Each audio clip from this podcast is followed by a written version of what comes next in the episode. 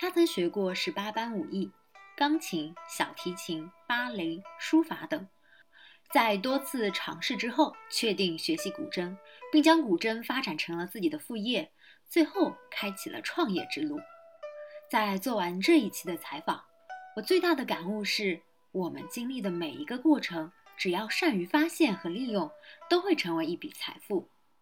欢迎随时在评论区里留言，告诉我你和你发现的财富。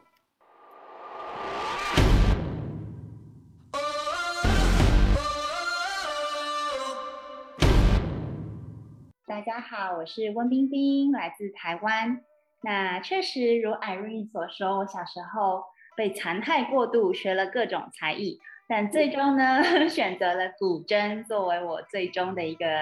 呃职业啊。之前有跟 Irene 稍稍聊过，就是我在上海的时候呢，是做数据分析的工作。那六日我在家有兼，就是担任古筝老师，并且在上海有开了一个自己的小小音乐教室。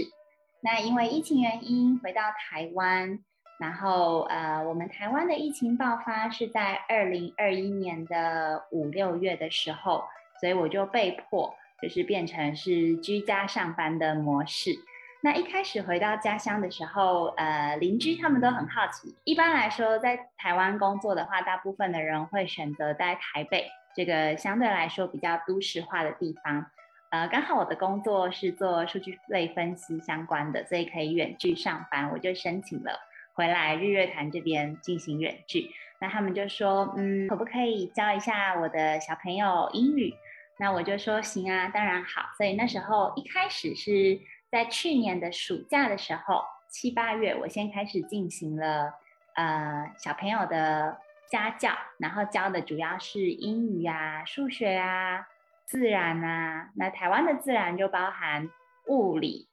然后呃生物、化学跟地科这几个领域。教着教着，就有小朋友看到我的琴，就说：“咦，这是什么？我也想要学。”是这样子开始的。嗯，那我很好奇哦，嗯，冰冰学过很多非常热门的一些艺术类的乐器，像钢琴啊跟小提琴，而且也学过像芭蕾跟书法。为什么最后选择了古筝呢？因为古筝好像比较小众一点。是的，这其实也是一连串的故事。四岁的时候，呃，我就跟哥哥姐姐们去了钢琴的琴房。那因为那时候四岁嘛，我还非常的小，就常常在呃琴房里面跑来跑去，跑来跑去。然后钢琴老师就特别不喜欢我，他觉得我特别调皮。所以在后来，呃，我五岁的时候，应该说四岁半、五岁的时候，也开始跟着学钢琴。那老师就对我，嗯，特别的严厉。他觉得 这个孩子不乖、不听话，就应该要严厉一点，才会乖乖就范。可是没有，我那时候就很确定，我很讨厌钢琴，是因为老师不够温柔。所以接着我爸爸妈妈就想，嗯，既然不学钢琴，那就学点别的吧。所以就送我去了才艺班。然后我第二个接触的乐器其实是小提琴。那拉了一天之后，我回到家说，哎呀，我不干了，这个实在是太辛苦了，就是要扭着头，然后夹着那个琴，而且当时我很小，就觉得那个琴好重哦，然后要夹着它，然后还要眼睛盯着弦，然后弹。爸爸妈妈们就讨论说：“诶，既然这个孩子这么活泼好动，不如就让他适性发展，去学点体育类相关的吧。”那我的哥哥姐姐他们学的是钢琴跟马术，然后我也跟着去了马场。可是我第一次去，印象很深刻，我就拉了那个马的尾巴，我想说这个好特别哦。然后拉了一下，然后结果被呃马场的教练训斥说：“哎，这个孩子不 OK，不可以，不可以来。”对，就这样子，就是一个一个一个删去。然后我爸爸妈妈说：“那就学芭蕾吧，芭蕾似乎还不错，而且可以矫正体态，就不会嗯驼背啊，然后一些不好的姿势。”所以我也学芭蕾学了一阵子。那中间也当然有小插曲，就是我一直学学学学的都挺好的，学到要劈腿的部分，发现一劈不下去，然后老师就压我，我就咬他，这个部分还蛮还蛮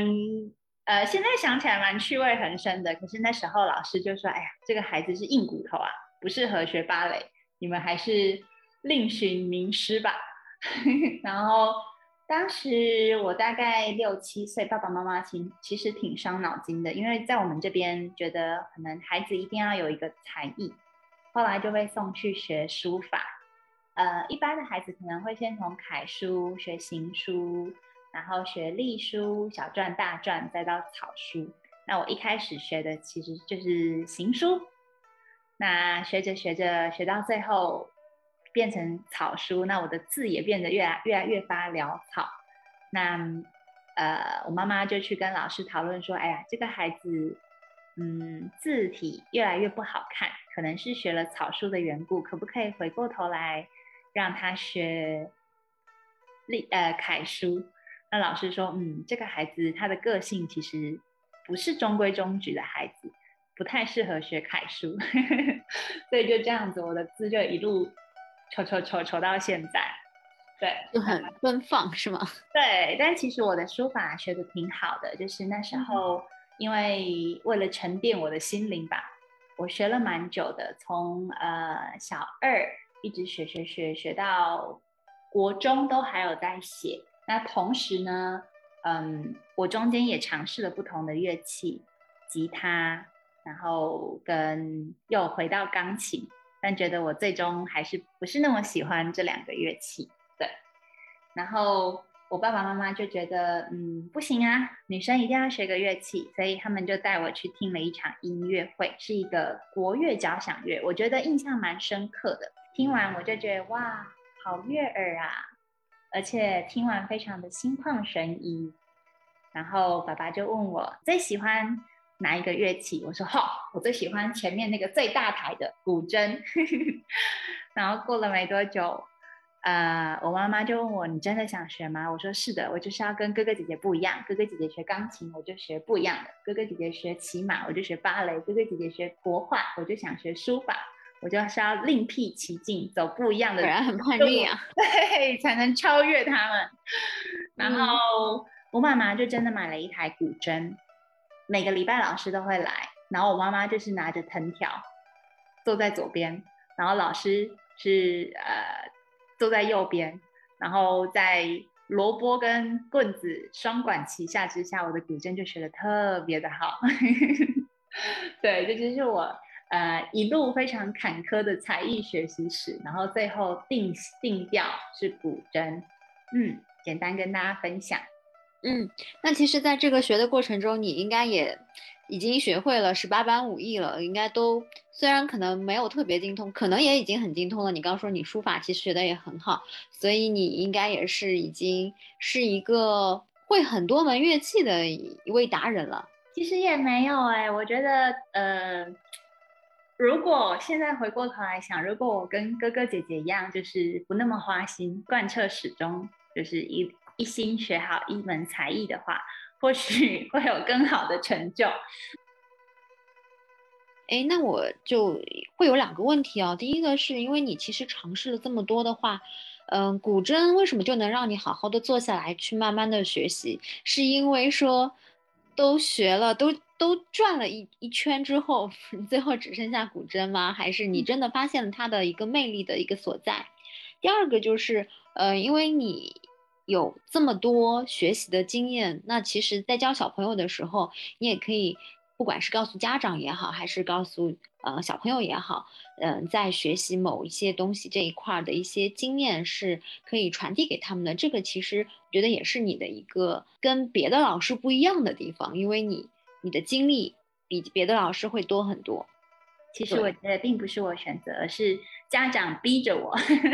因为当时我学古筝的时候已经年纪很大了，已经是小学三年级了。然后呃，妈妈觉得我还没有定下来，好好专心学一门乐器是不 OK 了。所以刚刚有提到，他都会拿着藤条，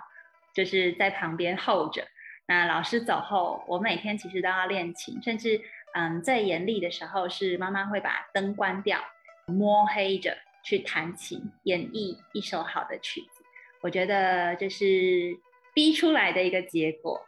然后第二个问题，确实，嗯，我现在在教的过程当中，孩子也会有撞墙期，那家长也会，嗯，可能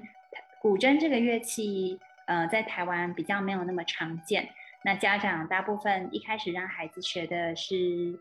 钢琴啊、小提琴啊，就是比较，呃，或者是长笛呀，一些比较普遍常见的西乐，那他们转来学古筝。的时候，我就可以啊，中间跟他们提这中间的差异，中西乐的差异，以及演绎技巧上面呃的差别。对我觉得就是，呃，虽然绕了一大圈，但其实还是很有用的。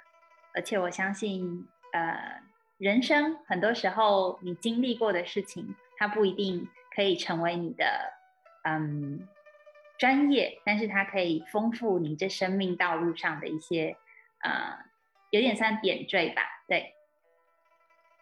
对，我觉得这一块的话，嗯，的确是可以丰富很多你的一些经历。接下来我其实想问说，冰冰是在什么时候开始想要做斜杠的？因为如果说你刚刚提到你是数据分析师，那应该是不管是咨询顾问也好，还是互联网这块行业也好，呃，有很多内容要学，应该会很忙。那为什么你会有时间去去做斜杠呢？我觉得。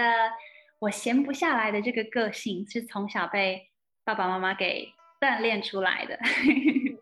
就是有提到呃小时候学各种才艺，然后工作之后其实不单单呃工作很忙，我平常也会去当英文辩论赛的评审，或者是主持一些活动。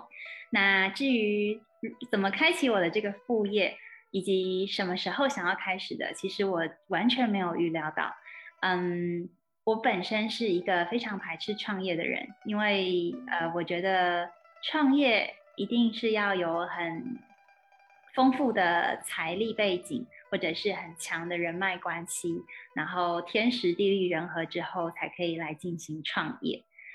嗯，那我古筝嘛，其实是发生在二零一九年的一月八号这一天，那一天刚好是我的生日。然后我跟公司请了一个生日假，跟朋友们一起去广西云南玩耍。那我印象很深刻，在呃广西一个桂林千古情的一个景点，啊，我们玩完了，然后有朋友就说：“好，那我要去买个伴手礼，再回上海。”我说：“说行，那我在这个门口等你。”那在门口等待的同时呢，我发现。那个伴手礼店的门口有一台古筝，我就问老板：“老板，这个可以弹吗？”老板说：“行啊，你如果会弹的话就弹吧。”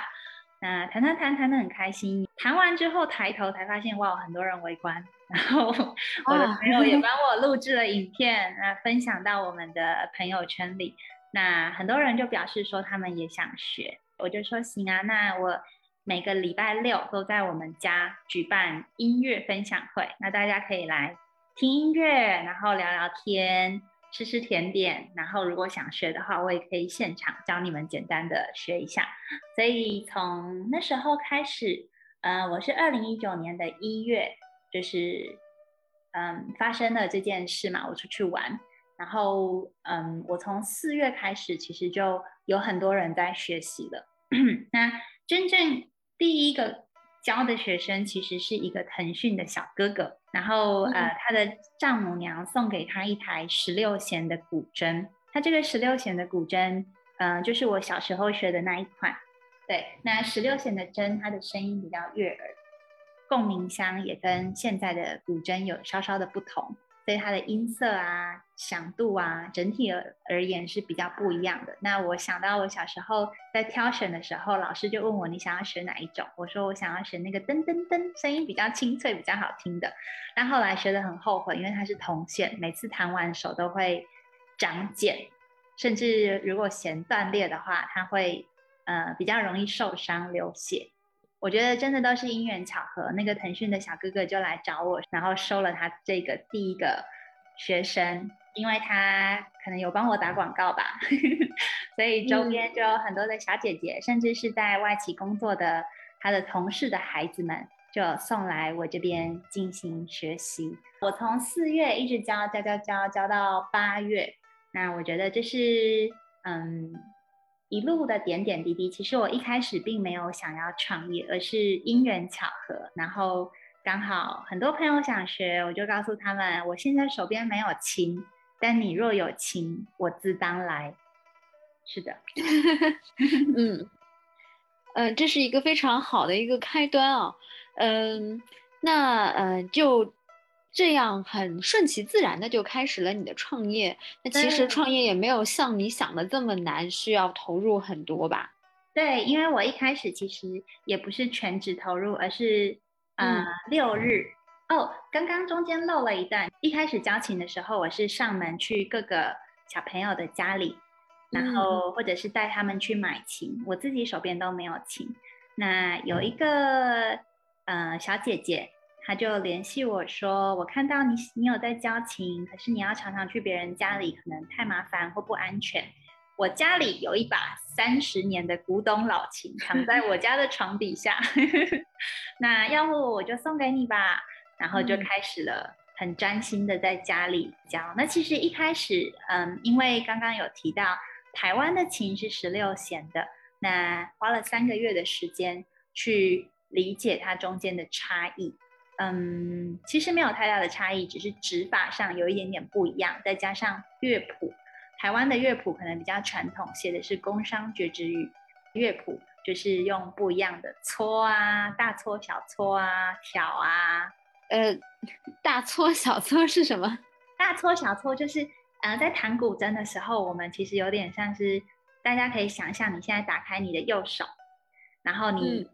抓东西这种感觉。抓起来，古筝其实就是透透过这种抓的力气，然后来拨弄琴弦，弹奏出声音。那大搓其实就是用你的大拇指跟你的中指两个一起这样捏东西，这个叫大搓啊。那小搓的话，就是用你的大拇指跟你的食指这样捏东西，就是小搓。对，然后抹的话，就是用你的食指轻轻的这样。划一下，向内划一下，这叫抹。那挑的话，就是呃，一样用你的食指，就是往外这样拨出去，叫挑。对，嗯嗯，简单的几个指法 跟大家分享。嗯，在你描述的时候，我忽然想起来了，其实，在看到武侠片那个呃，有有《笑傲江湖》啊，《东方不败》啦，其实都是这个。对，就是基本上大家第一堂课。很多男同学来，然后学的就是这个嘛，学《笑傲江湖》，因为它确实很简单。呃，它是拉嗦咪瑞哆咪瑞哆拉嗦嗦拉嗦拉哆瑞咪嗦拉嗦咪哆瑞，就是你可以嗯想象一下，刚刚我有提到台湾的乐谱是写工商绝之语。那它代表的是 sol la do re mi，还或者是 do re mi sol la，就是你会发现 do re mi sol la 有没有哪两个音不见了？do re 发，对，发没不见了。然后还有呢？sol la 西，对，西不见了。主要是发跟西这两个音在古筝上是没有的，所以需要透过左手的辅助去创造出它的声音。对，那。那刚刚讲的这个《笑傲江湖》，它其实就是没有发跟西，所以很顺，就是这样一路这样噔噔噔噔弹下去，再一路这样噔噔噔噔噔弹上来。是，嗯，对，那那个其实弹出来真的很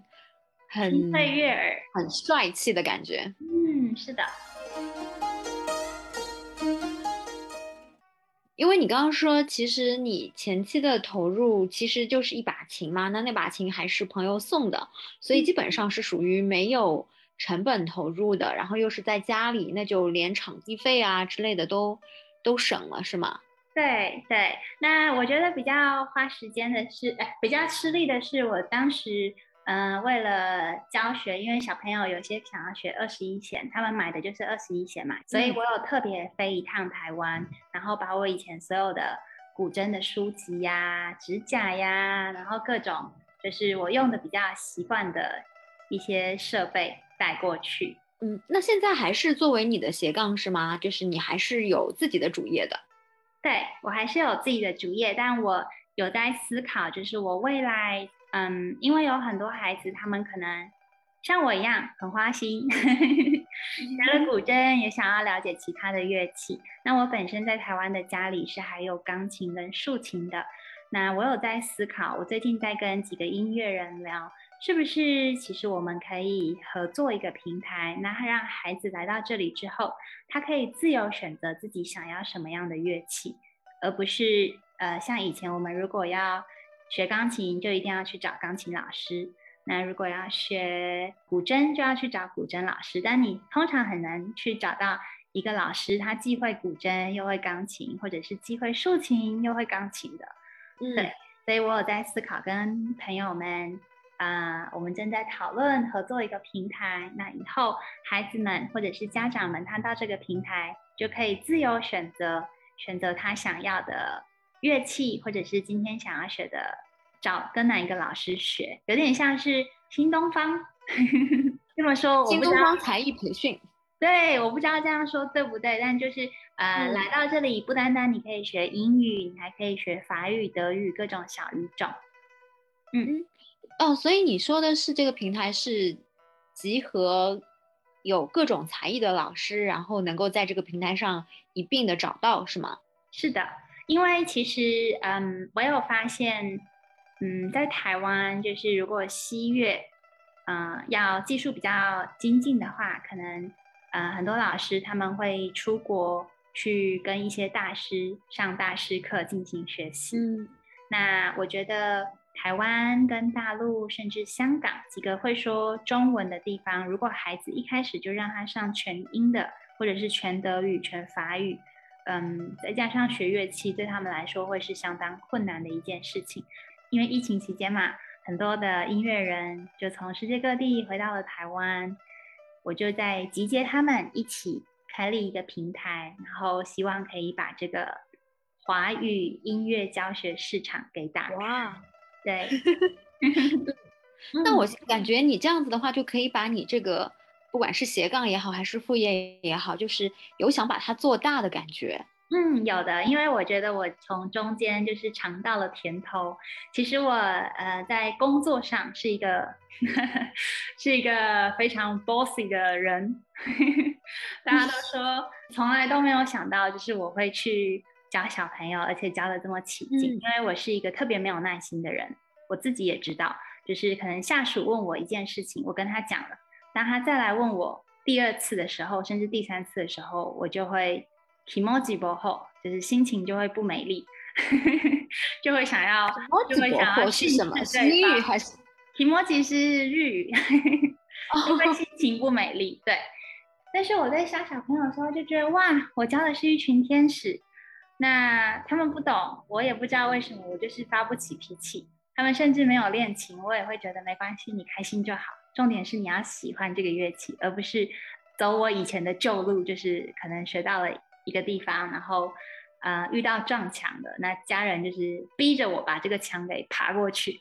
那我希望的是小朋友他可以从这一个墙上看到，哇，从墙缝中可能生出了一朵玫瑰花，或者是从墙缝中你也可以看到呃有青苔，有绿草。那你可以发现它的美好。那等到哪一天你长得够高了，你可以跨越这座墙，那你就轻轻松松的跨过去。对，嗯，而且我相信，就是我心中一直秉持着一个爱因斯坦的理念，他是我的一个对一个偶像，很喜欢的一个伟人。他有说过一句话，就是你现在的遇到的问题，其实都是在下一个层次能被解决的。就是我们生活中确实会有各种。呃，压力或者是各种不顺心、不愉快，可是有些时候，我们只要找到对的人去咨询，自然而然这个问题就烟消云散。或者是，嗯，过了几年之后，你回首看待当时的自己，就会觉得，咦，挺可爱的，居然会为这种小事给烦恼，那都是因为我们上升到了一个不同的层次。那我相信，孩子他们终有一天会自己长大，我们不需要太过度施予压力。这样子反而会扼杀他们的学习心，对，也是我呃从各个就各种乐器里面翻滚爬 得到的一个小结论，对。那我想问一下，因为你现在其实对你的副业已经有一个比较宏大的一个规划了，那你有想过什么时候着手去把你的重心从你的主业慢慢的向副业这边去转吗？嗯，我觉得，嗯，我的一个创业的理念，我可能会仿效我的哥哥姐姐。我其实一开始都没有想过要把副业变成我的主业，直到今年的那个清明节。很特别的日子，就是呃清明节嘛，家人会群聚在一起，团聚在一起。然后我跟我姐哥哥姐姐们聊天。那其实我的家人很多人都是创业非常成功的，包含我的爷爷，他在五岁的时候就不幸变成了孤儿，因为当时战乱比较多。对，那他五岁变成孤儿之后，他从八岁就开始自己进行创业，就是会去。一个地方考察，然后看哪一个产业是比较相对缺少的，他就去工厂批货，然后背着货，很聪明哦，八岁就背着货，然后到那个地方去摆地摊。所以，呃，我们家主要是做百货起家的，爷爷非常成功的商人。我哥哥他自己呃毕业的时候是到 Apple 跟 IBM 工作，然后过了没几年他就自己创业。做的是软体公司，也是非常的成功，有很多的专利在手。对，那我姐姐她，嗯，跟我们家的主业比较相关。她一开始是考上了公务员，在公务机关里面做高管秘书的职务。那因为，嗯，我们家是百货嘛，主要还是实体为主。在二零一四年的时候，看到说电商可能未来会是主流。嗯嗯，其实是我告诉他的，因为我在二零一四年参加了一场台湾区的电商大赛，拿到了冠军。当时钱好多，我就带了一把钱回家，然后丢在我姐姐 的书桌上，很潇洒说：“你看，这是我挣的钱，我拿了第一。”然后姐姐说：“哦，为什么？你是参加什么比赛那么有趣？”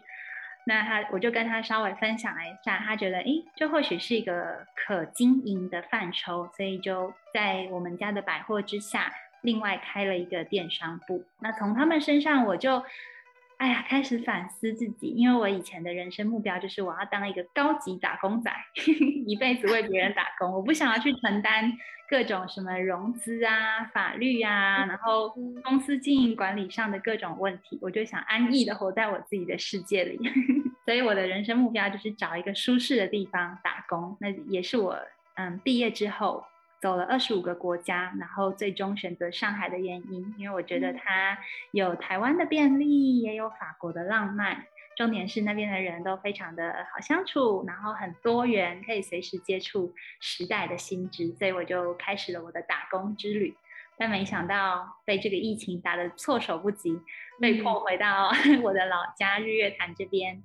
啊，去进行远距。那因为我的哥哥姐姐他们跟我聊完，他们跟我说了一句很重的话，让我反思很深。你难道一辈子都想要在企业里面打工吗？世事二十年、五十年之后，还会有人记得你是阿里巴巴的高管，你是腾讯的高高管，或者是你是 Google 的高高管吗？不可能，Nobody knows you，Nobody remember you。所以他们就告诉我，你或许应该要开创一个自己的。呃，事业了，因为你想，爷爷他虽然已经走了快三十年了，可是他留下的这些基业，不仅仅只是我们自己家哦，我们的呃亲戚朋友也都有所受惠，甚至呃可以帮助更多的人。对，那我就想，哎，或许可以。那我本身目前嗯着重的是在音乐领域，而且我也有看到有这样的市场。所以这是我想要去发展的方向。嗯嗯，你听上去的话，其实首先你有这么好的一个家族基因，那我觉得你创业奠定了你成功的一个基础。对我，我们家其实如果要创业的话，都不会给予太多的资源，但是我觉得很重要的资源其实是在于人脉资源以及 mindset。这是我的哥哥姐姐跟我进行了这一番的对话之后，让我更有所醒思。以前可能听身边的朋友就是创业成功比率很低，但是我又看看我自己身边的人，以及我自己之前做过的兼职跟现在的业余时间教学，我觉得或许真的没有我们想象中的那么难。那所以接下来你会做什么呢？嗯，我现在已经就是在台湾这边注册了公司。刚刚有提到我们家就是有房地产嘛，那我就把一栋房子布置装修，然后变得比较像是音乐教室的感觉。嗯，那之后我的呃期待就是这个音乐学习平台主要是以线上为主，因为以前我们要学钢琴好了，我们可能只能找周边的钢琴老师，可是世界这么大，你总该去看看好的老师。是怎么教学的？对，也不能说是就是周边的一定是不好的，但是我相信一定可以有更适合自己的，可以给孩子们更多的选择，然后给家长们更多的启发。所以我会是以主要线上的方式跟这些老师合作。那比如说今天有一个香港的小朋友要上课了，那我可能就是帮他们连上线之后，然后让他们去进行学习。因为在疫情的催销之下，我也有从线下改成线上的教学，其实我觉得教学品质并没有太大的差异，甚至以前我们在教学的过程当中，不会让孩子特别去重视他的 performance，他的表演技巧，在视频前面，我就觉得孩子这部分的能力其实大部分都有所提升，在现场教学的时候，会是以。练习为主，练习跟表演的差别就是，你练习噔噔噔噔噔噔噔，你第五个音弹错，你就可能要从头再来。你是可以允许犯错的，而是可而且可以从头再来的。可是，在真正的表演情况下，如果今天呃音乐会开了，噔噔噔噔噔噔噔，你弹错了一个音，你还是得继续噔噔噔噔噔继续弹下去，没办法回到刚刚那里。对，那我觉得这是线上教学跟线下教学，就是我学到的一个挺大的启发。嗯嗯，那比方说有一些姿势的问题，那你线上线上的话就没有办法去很好的去纠正，或者是就是你自己演示给他看吗？可能他不一定能够 get 到那个点。对，其实，在呃任何乐器的学习第一堂课，呃，主要都不会是以弹奏为主，都会是以。呃，乐器的介绍，它的背景，然后呃，我会看一下这个孩子的身形以及他的手型适合呃什么样的坐姿跟什么样的姿势去跟这个乐器融合在一起。所以第一堂课会先解决这方面的问题，确认好 OK 之后。然后第二三堂课才开始教学。那当然，在教学的过程当中，他可能姿势会跑掉，那我们就会告诉他：好，你现在的手掌要往哪个方向翻。那当然，因为是视讯的方式，其实也是可以演演绎给孩子看的。我觉得这部分的问题倒还好。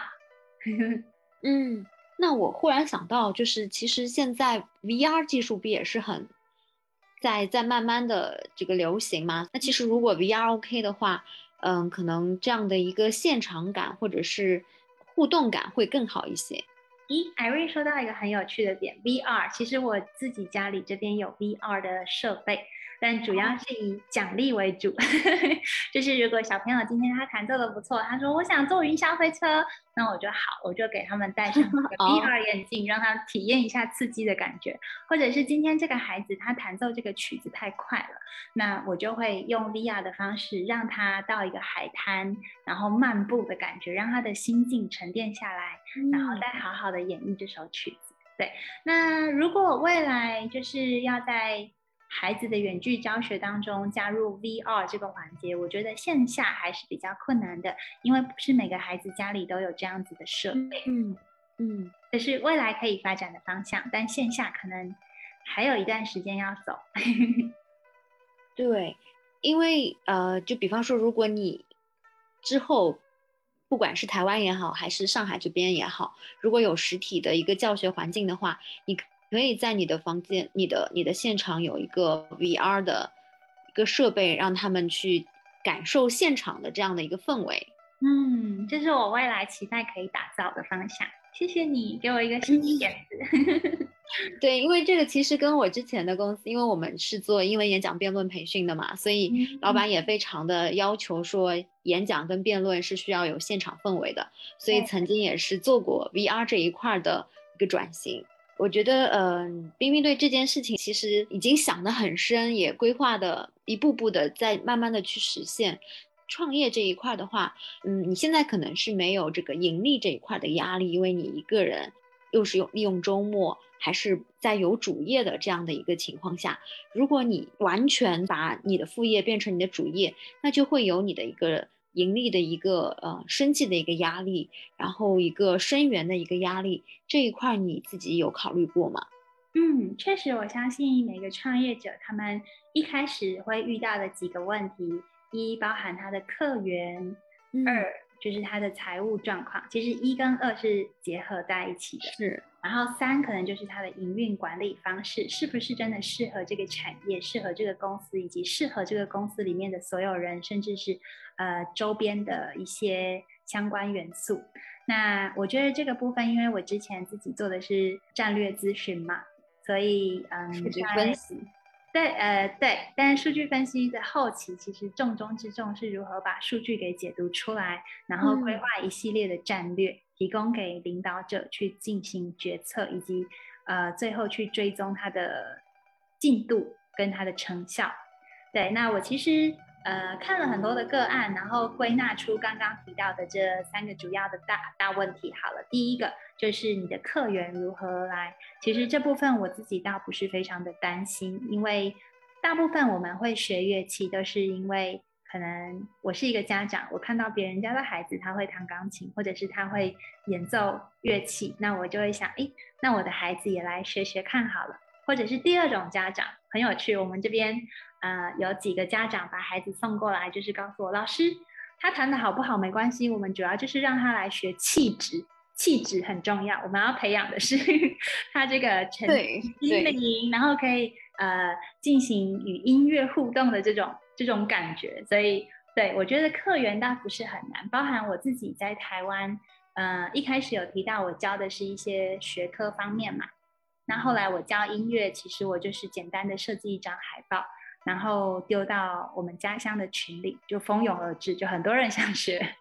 对，所以我觉得市场就在那儿，重点是你的方式是不是能被市场接受的。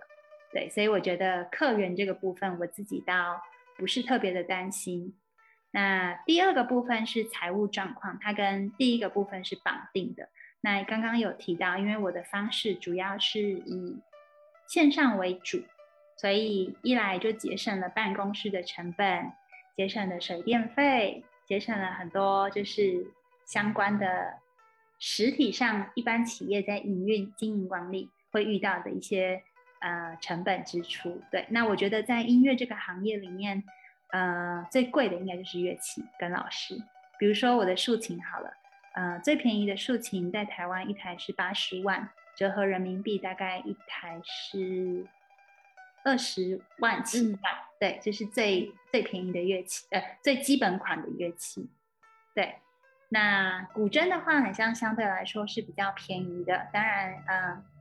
古筝有分很多的流派，上海啊、山东啊、潮汕啊、陕西呀，甚至是日本有自己日本的筝，越南有自己的越南筝，都是呃有很大的差异的。对，那我觉得。如果一个音乐老师真的要开启他的工作的时候，开启他的副业或者是变成主业的时候，最大的一个障碍，但因为是远距教学，我觉得这部分都是可以被排除的。然后第三个部分是营运管理，在领导的这个路径上，我自己有摸索出来，其实我是一个很道家的领导者，所以我都会告诉我的下属，没事不要找我啊。啊，有事请留讯息。就我特别不喜欢被别人电话一通电话打扰或者是什么的，所以我都是呃，我相信你们就是有能力可以处理好这件事，而且你们要设想，要是哪一天我不在了，你们会怎么样去处理这件事？你们要用自己的方法，然后找到合适的方式。那如果真的不行，就穷则思变；再不行，就好，你来找我，我们一起想办法。对，所以我觉得。嗯，或许我这样子的管理方式非常适合艺术领域，特别是音乐领域艺术家，因为他们本身就不是很喜欢被别人给束缚。对对，那音乐本身也是一个相对来说没有那么规范的部分。对，嗯嗯嗯。听上去有一幅非常非常让人憧憬的一幅画面在前面，就很希望能够能够尽快的去把这幅画面去实现。可能在十年前，爸爸妈妈都希望孩子们学外语。在最近几年，台湾其实国小就已经开始学编程了，孩子要学城市语言，因为未来的世界可能语言外语已经相对来说不一定那么重要，因为很多的。科技可以取代，呃，所以很多人觉得科技是未来的主流，但是我自己认为人文社会才是未来的主流，因为只有你对社会的洞察足够透彻，你才可以去预判未来这个世界的发展。那唯有预测世界的发展，你才可以掌握先机，取得先占优势。对，所以很多时候，呃，当然我这边也会有一些孩子，他学学学学到撞墙期，告诉妈妈他不想学了，那妈妈就来跟我聊天，说，哎，怎么办呀？老师，你以前有没有遇到过类似的情况？我就可以告诉他们刚刚那一大串的故事。有啊，当年我是多么的糟心呐，让父母操碎操碎了心，但最终我还是，呃，在妈妈的，呃，萝卜与棍棒 双管加持之下。呃，持续学习，然后并且今天有办法，就是变成一个音乐老师。对，有些时候，呃，大人会告诉我们不要想太多，但社会又告诉我们你应该要多想一点。至于中间的权衡，我觉得最重要的点是你要去训练一个孩子他自己的思辨能力，他自己的独立判断能力。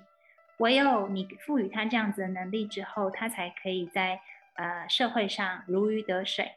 嗯，没错。最后一个问题，我想问的是，嗯，冰冰，因为你其实前期可能会遇到一些，嗯，也不算挫折，只是撞墙而已。因为你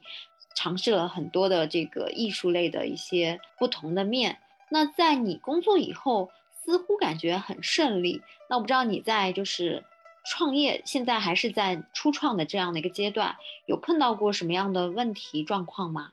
嗯，很好的问题。其实，呃，刚刚有提到我人生目标就是当一个打工仔，现在变成是一个半创业家。我自己觉得创业很像真的没那么难，相较于在打工的过程当中，呃，可能老板交代你一件事情，老板的领导他可能有不一样的看法，或者是老板他的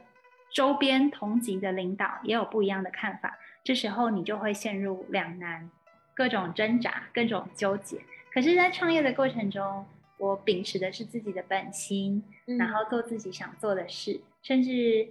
呃，因为我必须坦白说，我不是纯音乐出身，然后到现在才突然就是转跑道转音乐。对，然后我我觉得音乐可能目前还是我的弱项，但我不怕，因为管理是我的强项。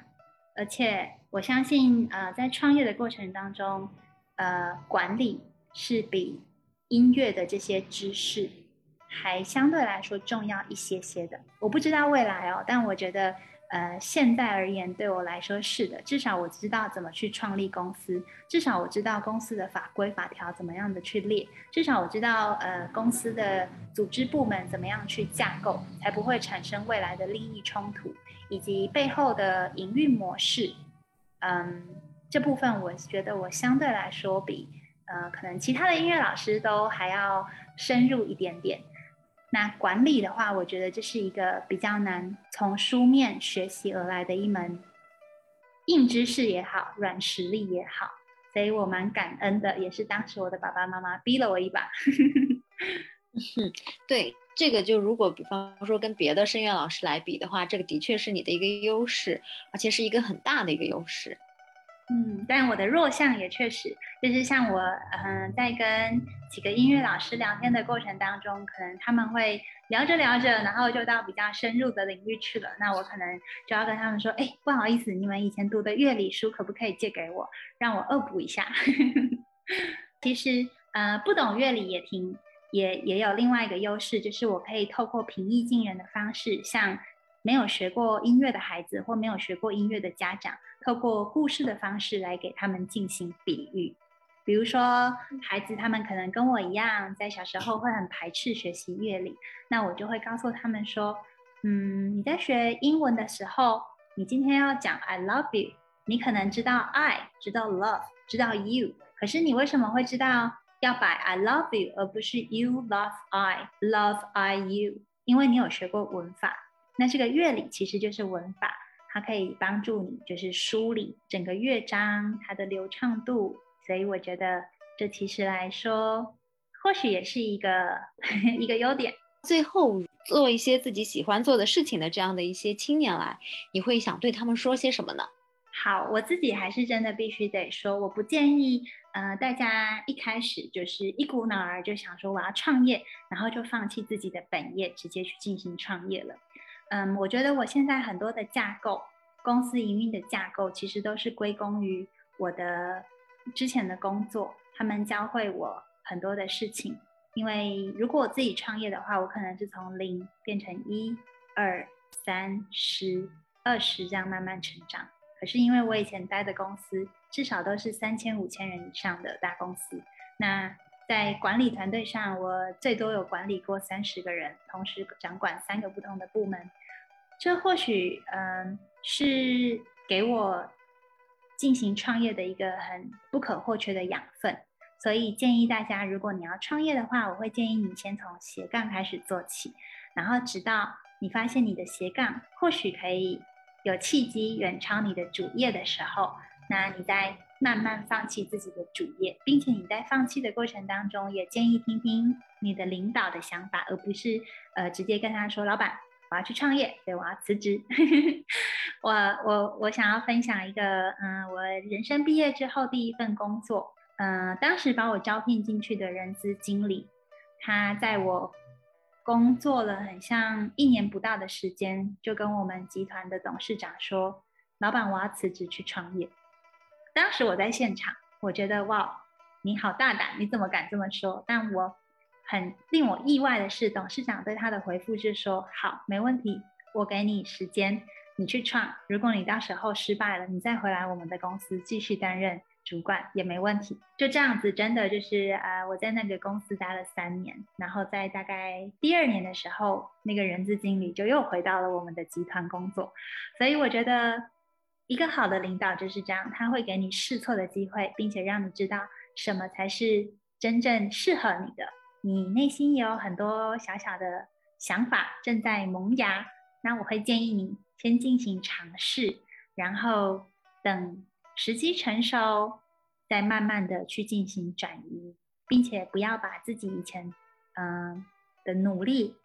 一次给抹煞了，可以给自己留一条后路。或许你想创业的这个呃企业，它不会马上有很好的成果，那你也可以回到你的跑道，然后进行结合。谢谢冰冰，我觉得说的特别的好。其实，呃，完全的独立出来创业，就像可能很多人都会像冰冰之前的这样的一个想法，创业是不是要投入很多的这个时间啊，跟精力啊，是不是天时啊，地利人和？那其实你可以先从斜杠开始去尝试，去探一下路，这前路到底是什么样子的，自己是不是适合？如果觉得哎做的还不错，然后自己又是可能做着做着觉得时间。精力不够了，那你才再从主业出来，再把自己的副业做成你的主业，这样可能会更保险一点。是的，而且我觉得创业最成功的要素其实是自律。嗯，刚刚 Irene 有提到说创业要花很多的时间、很多的金钱，其实我觉得不全然。真正重点是在于你到底要做怎么样。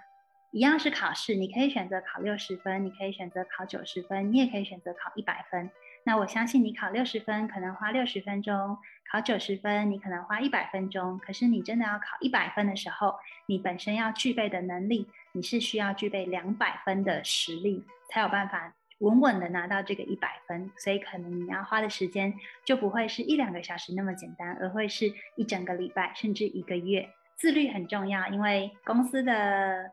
快速展开或者是稳当期。到衰退期，这中间的节奏都是你自己要去掌握的。除了刚刚说的天时地利人和，这个创业家要自律，我觉得这是非常重要的一个环节。嗯，没错。呃，除此以外的话，我再补充一下，除了就是自己的探索，也可以向身边的人去了解。所以这也是我们做这一档节目的一个呃想法，就是可以让更多的人有共同目标的人，呃，集结在一起，然后一起去探索，一起去聊一下自己未来，比方说不管是想做斜杠也好，还是想创业也好，这样的一些想法，能够跟。大家聊一聊之后，可能会迸发出更多的想法。是的，非常感谢《生活大别野》这集的采访，让我回想到，其实我呃人生毕业的时候，我有去找我的实习的领导，然后实习的领导告诉我说，其实每个人的人生并不是都是一定是那样的，你可以去想想。你想要用什么样的方式来做生活，并且作为你养活自己的一个工具？然后最重要的是不忘初心。好，那今天非常谢谢冰冰啦！以后的话，冰冰也会成为别人的这样的一个导师啊，或者是咨询的这样的一个方向，让冰冰给大家提供更多的建议跟想法。就在我剪辑这期节目的时候，线上音乐平台已经火热的上线了。我看到有好多才华横溢的老师，有教钢琴、竖笛、长笛，也有教中小提琴，还有教古典流行声乐的，甚至还有教作曲的等等。